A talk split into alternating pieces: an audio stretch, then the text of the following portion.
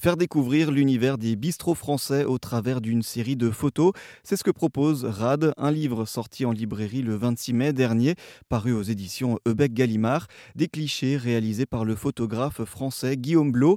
Il souhaite ainsi célébrer ces endroits de convivialité et de vie quotidienne au travers d'un ouvrage de 168 pages, des clichés issus de 220 immersions réalisées aux quatre coins de la France. Il nous en dit un peu plus. Euh, alors l'idée est venue après une première série photo sur les euh, les buvettes de stade.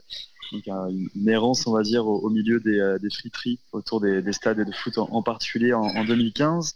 Euh, j'ai voulu continuer avec une autre, euh, une autre série sur un autre univers, disons, populaire et je fréquentais euh, ce que j'appelle donc les, les rades euh, en buvant des coups avec euh, avec mes potes et je voyais en fait vraiment des j'entendais surtout des histoires qui s'y déroulaient et j'ai décidé de le de les graver à travers le, prisme de, de, la photo et, de légendes qui qui les accompagnent. Et donc je me suis lancé en, en 2019 par les premières photos d'abord dans des cafés des sports parce que c'était le nom et c'est toujours le nom le plus porté des, des cafés en France d'après l'INSEE euh, mais après, j'avais d'autres images qui me plaisaient beaucoup dans d'autres euh, bistrots. Du coup, j'ai élargi la série et c'est devenu euh, la série RAD. Il y a vraiment tout un univers que j'appelle bah, graphique, plein d'éléments de, décor.